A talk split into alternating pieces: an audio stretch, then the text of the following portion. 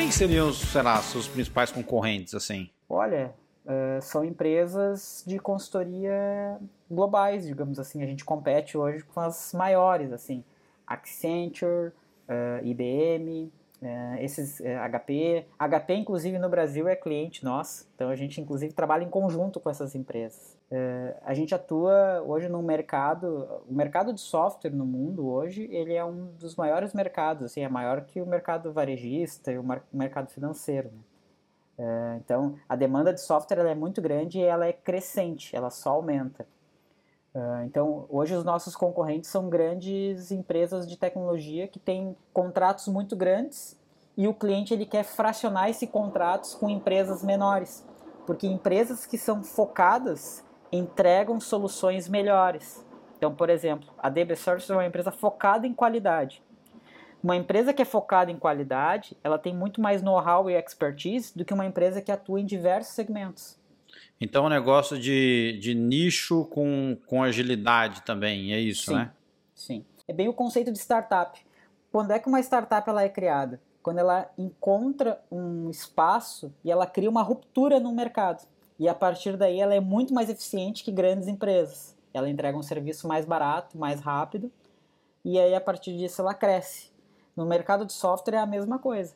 Você escolher os parceiros certos que são extremamente nichados, essa é uma grande estratégia de sucesso de vários players. Grandes players tiveram grandes parceiros quando fizeram o scale up. Então você diria que esses são os principais diferenciais de, vo de vocês, então? É esse né, essa especialização né, nesse, nesse nicho e agilidade para né, entregar esses projetos específicos. Sim, a gente tem uma especialização muito grande em automation, de uma forma geral. Então, toda empresa que quer entregar software de maneira rápida, ela tem que automatizar e metrificar os seus processos de software. Isso é sem dúvida. Toda, todas as startups que atingiram um determinado mercado, como Uber, Netflix, Airbnb, eles têm um processo de qualidade muito severo e muito automatizado. Então é isso que a gente entrega hoje para os nossos clientes. E, e Douglas, você citou um monte de, de, de nome grande, né? Como é que é para concorrer nesse mercado dominado por grandes players, cara? Como é que é, né? Você chega num, num potencial cliente e fala, ó, oh, prazer, eu sou o Douglas, DB Services, é, né, você olha do lado, seus concorrentes são né, IBM, HP, etc, etc. Como que é concorrer nesse mercado? Olha, é, a, gente, a gente não concorre de igual para igual, sem dúvida. Essas empresas têm um potencial e uma capilaridade muito maior que a nossa. Nós trabalhamos normalmente com indicação. Então, são empresas que utilizaram já o nosso serviço e indicaram a gente para outras, outras, outras, outras empresas. Né? Então, a gente até uh, busca assim escolher as empresas que a gente que a gente quer trabalhar assim. A, de, a demanda é muito grande. Tem algum case de sucesso algum cliente seu que você pode compartilhar aqui com a gente? Sim sim tem vários clientes. Tenho tenho clientes de, de sucesso tanto no Brasil quanto em Portugal. Em Portugal tem uma, uma empresa bem grande que é o grupo Sonai que é um, uma empresa do grupo varejista é, tem, tem vários negócios no Grupo Sonal. É de supermercado, para quem não conhece, né? É. Exatamente, para é, supermercados. E a gente entregou uma plataforma de automação de teste para eles, é, onde eles têm um sistema core de pagamentos. E a gente criou uma automação onde a gente testa é, uma quantidade significativa de cenários e reduz o tempo dessa homologação desse software. Ou seja, tem uma empresa que desenvolve o software e uma empresa que faz o teste. A gente construiu uma plataforma para essa empresa construir os testes e a partir daí homologar esse software de uma maneira mais rápida. Quantos funcionários vocês estão hoje na, na DB Service em Portugal? A gente tem em torno de 30 pessoas. A gente é uma startup ainda bem, bem pequena. Mas tem também um time de desenvolvimento no Brasil também, né? Ou, ou tá todo mundo em Portugal? Não, a gente tem parte do time no Brasil e parte do time na Europa. Então, acho que eu vou te fazer duas perguntas, então, com base nisso, que é falando de gestão de, gestão de gente, né? Gestão de, de talento. Primeira pergunta é, como é que foi, né? Chegou aí o Douglas, fun, né? abriu um escritório, falou, ó, contratar gente. Como que é para atrair gente para uma startup, né? Porque no começo você não tem o big brand, né? Você não tem aquela marca, né? Não acho que não, não é tão aspiracional, né, para a pessoa trabalhar, etc. Nem todo mundo, né, vai ter aquele risco retorno que você falou, né, porque uma coisa é para o fundador, né, outra coisa é para quem tem que trabalhar. Então, assim, como é que você convenceu gente para ir trabalhar com você nesse começo, até você chegar a 30 pessoas? Uh, contratar gente não é um problema só no começo, ele é um problema que ele vai só agravando conforme a empresa cresce. uh, atrair pessoas hoje, ele é, é talvez seja a, a, a, atividade mais importante que uma empresa tenha, né, para você ter os melhores talentos, né. Você tem que ter um alinhamento muito grande com o seu foco versus as pessoas que você quer atrair, né. Então, uh, é claro que a gente gostaria de ter hoje mais pessoas no time, a gente tem muitas posições em aberto, mas não é só uma questão de contratar, é ver se tem um fit daquela pessoa com o nosso momento de empresa, né? Então, Hoje a gente, a gente não diz que é uma marca empregadora, a gente é uma marca empreendedora. Todas as pessoas que entram com a gente, elas estão empreendendo com a gente. E muitas delas querem fazer esse movimento de Brasil-Portugal. Então hoje, por exemplo, na DB Services, a gente tem um que a gente chama de soft landing. A gente oferece toda a documentação. O profissional ele não sai do Brasil sem o visto de trabalho, um contrato de trabalho estabelecido em Portugal. Então tem muitas empresas concorrentes nossas que levam as pessoas para Portugal como turistas e depois fazem o processo lá e você fica muito refém dessa empresa. Então o nosso processo é um processo mais autônomo nesse sentido. A pessoa inicia com a gente remoto porque nós somos uma empresa full remote. Todas as nossas pessoas trabalham remotas. Né? Então já tem um processo de confiança inicial assim com as pessoas, né? Não existe um controle das pessoas para saber se as pessoas estão trabalhando. As pessoas elas sabem o papel delas e as responsabilidades delas dentro da empresa. Então isso já é uma prévia que a gente faz nas nossas entrevistas, né? De tentar mapear pessoas com esse perfil, né? E a pessoa vindo para cá, ela tem, por exemplo, toda a parte de documentação que a empresa fornece. A, a empresa também paga todas as custas de viagem, passagens, hotel, Airbnb, para que a pessoa faça esse soft landing aqui com a gente. Então, a gente oferece alguns benefícios em advance para as pessoas. E as pessoas elas se sentem bem nesse modelo. E elas naturalmente, poxa, a empresa está fazendo todo um processo legal para mim. Uh, eu vou atuar de forma coerente com o que a empresa está fazendo comigo. Então a gente tem uma, uma parceria ali, um, um trust ali muito grande com as pessoas que a gente traz. Assim. E a gente não, não tem, não tem uma ambição de ser uma empresa de mil pessoas, duas mil pessoas. A gente quer ser uma empresa de um tamanho relativo, um tamanho médio, que tenha os melhores profissionais focados na qualidade de software para os nossos clientes. Tá, então, então vocês ainda usam o Brasil como fonte de talento, então, né? Seja, enfim, para estar tá lá, para desenvolver lá, ou seja também para participar desse processo de depois migrar para Portugal. Sim.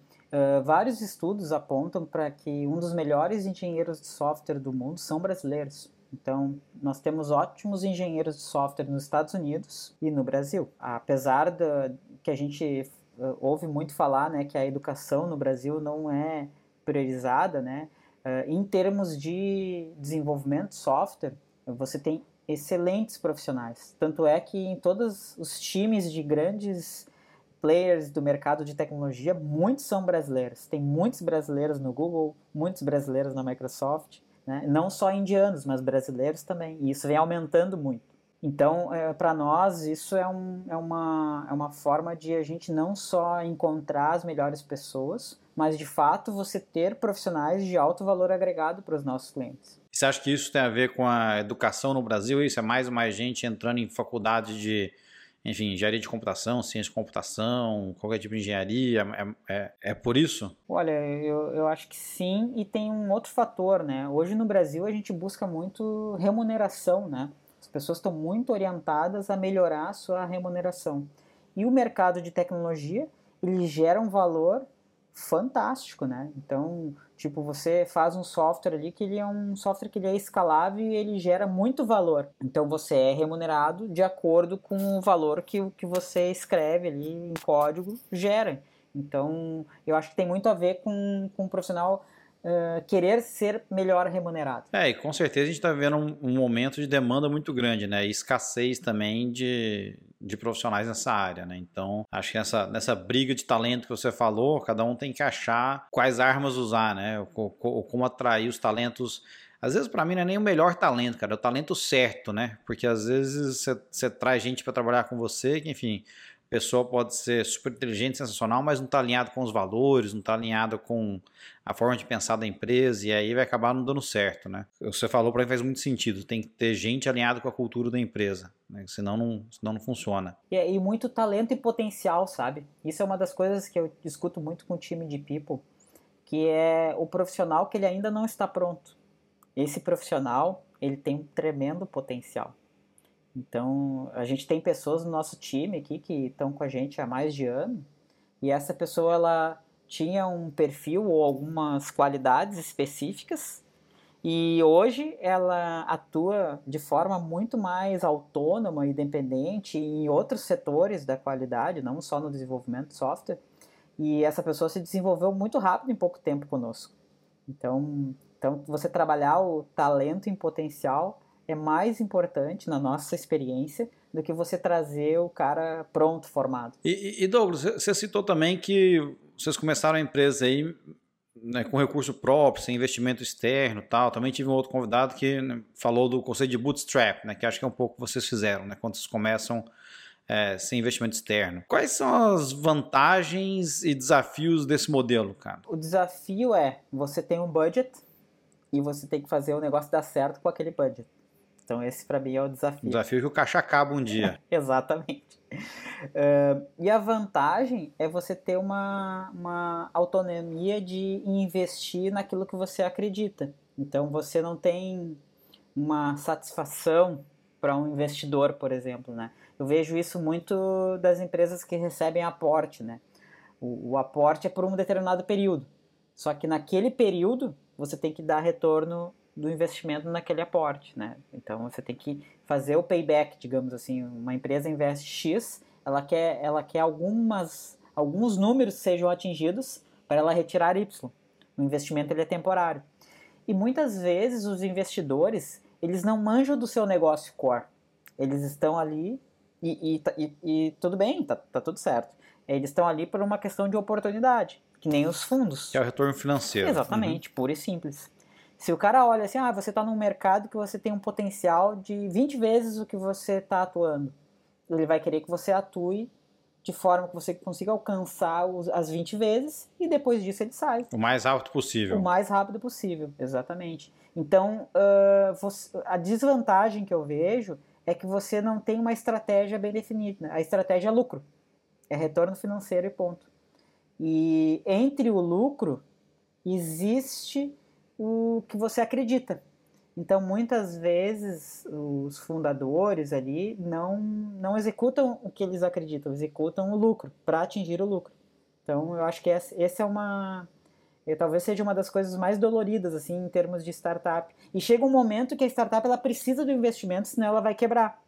E é aí que, que esse movimento acontece, ele é necessário. E aí o fundador tem que abrir mão né, um pouco do, do, do controle, da na forma de fazer as coisas para poder, enfim, dar, um, dar vida, dar, dar vida para a empresa, né? Poder continuar seguindo um pouco mais. Exatamente. Como é, como é que você está vendo todo esse cenário? Acho que a gente está vendo aqui nos últimos, talvez, seis meses, né? Desde que começou esse negócio de inflação, subida de taxa de juros, etc. Né? Várias empresas, e aí, de novo, startup, principalmente startup, principalmente de tecnologia, né? Que estão passando por um momento de readequação.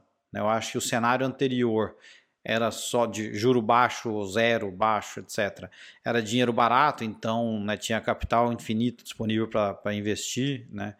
É, e o foco era muito em crescimento, né? Ah, tá bom, você não dá lucro hoje, mas você tem um potencial de crescimento de 20 vezes, então vou investir em você. Né? O que a gente está vendo agora é com o dinheiro mais caro, né? É, os fundos, acho que todo mundo está meio que olhando para né, a última linha e falando, opa, você vai crescer 20 vezes daqui 5 anos, não, não me interessa muito mais. Eu estou precisando de dinheiro agora. Como é que você está vendo esse movimento assim, no, no dia a dia, aí, no, no, no campo de batalha, cara? É, de novo, é a equação para mim é o risco-recompensa. Eu acho que os investidores eles olham o risco e avaliam a recompensa. Né? Eles avaliam o risco e escolhem a recompensa. quando você tem dinheiro barato, como você disse, o, a recompensa é tão grande que vale o risco. Então você ganhar 20 vezes o que você está investindo em um, dois, três anos, ele faz muito sentido, porque uh, um acerto ele paga muitos erros. Para mim, essa é a conta. E hoje, com o juro barato, com uh, as taxas que, por exemplo, fundos de renda fixa estão aplicando, uh, você fica, às vezes, sem, sem argumentação para você correr esse risco. Poxa, se um, se um fundo garantido paga lá, vou dar um exemplo assim, 8% mais a taxa de juros. Cara, você está ganhando 20% ao ano de um determinado valor garantido. Quanto que você precisa investir numa startup, por quanto tempo, para você ter esse retorno? A gente está falando de 20% ao ano, são 5 anos, você tem 100%. E tem startups, muitas delas, que a startup ela começa a fazer o, o payback em 5 anos. Né? A gente fala ali que a startup ela nasce de 1 um a 2 anos, de 2 a 5 anos a gente fala que é o vale da morte, né? que a startup ela pode quebrar a qualquer momento. E quais investidores estão a fim de aportar dinheiro numa empresa que pode quebrar a qualquer momento? Ela tem que ter um, um saldo, como você falou, de 20 vezes de retorno de investimento.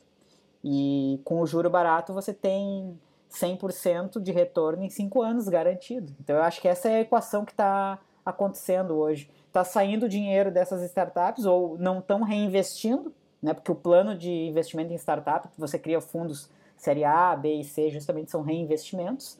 Esses reinvestimentos não estão acontecendo por causa do juro barato. E aí o que você tem que fazer? Reduzir custo operacional, porque o custo operacional está calculado naquele reinvestimento. Só de curiosidade, que fase que vocês estão hoje? Você já passou pelo Vale da Morte ou ainda não? Uh, não, não, não passamos. É, é, eu digo não chegou lá ainda? Não, não, não chegamos. Vai pegar um desvio? vai passar, vai passar sem passar por lá? Tendência do mercado de tecnologia sempre foi e continua sendo de subida. Então, uh, a gente acredita nesse mercado e a gente acredita que o nosso serviço ele é extremamente relevante para as empresas que desenvolve software como, de forma estratégica. Então, o nosso serviço está bem posicionado no mercado. Agora, uh, não, não existe nenhuma garantia de que a empresa vai dar certo. Não só nós, como qualquer outra do nosso segmento. É, não, isso, isso para ninguém, né? Não, não existe estabilidade, né? As coisas podem mudar de um, de um dia para o outro, enfim, né? o plano pode ir para pro vinagre.